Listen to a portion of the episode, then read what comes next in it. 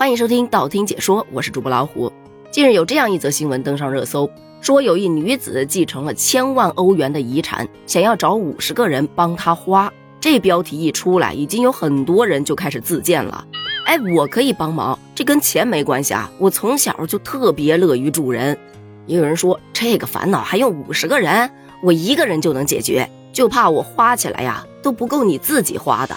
也有人质疑，这怎么和我前几天收到的那个陌生邮件那么像呢？确定这是一则新闻，而不是电信诈骗？哎，这还真不是电信诈骗。说到这一位女子，她名叫马琳，是一名社会活动家。最近她在国外上了不少的媒体头条，原因是她从她的祖母那儿继承了一笔巨额财富。这个巨额到底是多少？没有一个明确的报道。只不过英国《每日镜报》有猜测说，他至少可以继承两千一百五十万英镑，约合人民币一点九五亿元。这个推论是因为他在二零二一年的时候就曾经表示，想要捐出至少百分之九十的钱，即两千五百万欧元。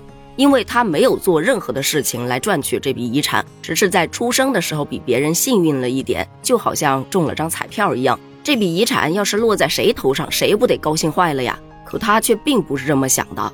他在一份声明中说：“哎，我继承了一笔财富，因此也继承了权利，但我从来没有为之付出任何的代价，而我的国家甚至都不想征税。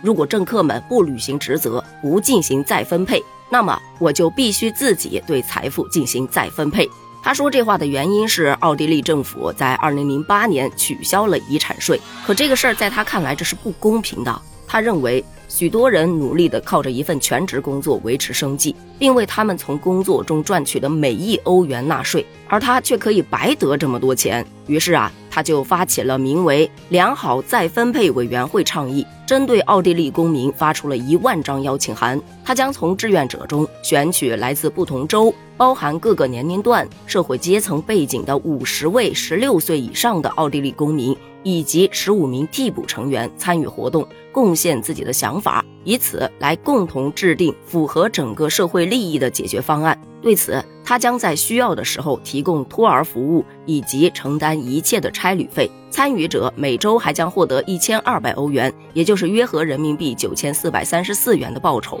他表示，他自己是没有否决权的。也就是他把他的资产交给这五十个人，并且信任他们，但这笔钱不可以用于违宪、非法或者不人道的活动，也不能捐赠给盈利性的商业组织。此外，没有任何附加条件。看完这新闻，很多小伙伴不满了：拜托，这不标题党吗？帮忙出主意怎么花，不等于直接给你花，逗呢？我出个主意吧，跟着我买股票基金吧，亏得很快的。区区不到两个小目标，上海的一套大别墅就给掏空了，可以给我呀，就当买了个教训。为啥我觉得并不多呀？可能被什么明星动不动就偷税漏税几十个亿，某网红一场带货几十个亿看麻木了吧？这个剧情似曾相识，我想了半天才想起来，原来啊有点像《西红柿首富》里的王多鱼。我怎么觉得像电视剧里那些富家女的矫情台词？哦，这不是我想要的。看着大家的各种调侃，我个人是觉得呀，他有一句话还蛮触动我的。他说：“毕竟很多人还在努力的打着维持生计的工，赚的每一个欧元还都得交税，可自己却没做任何事，只是出生时中了彩票。”他是希望政府能够采取更有意义的措施来帮助那些真正需要帮助的人的。我就觉得他应该是那种很有大爱的人。就是那种别人笑我太疯癫，我笑他人看不穿的胸怀。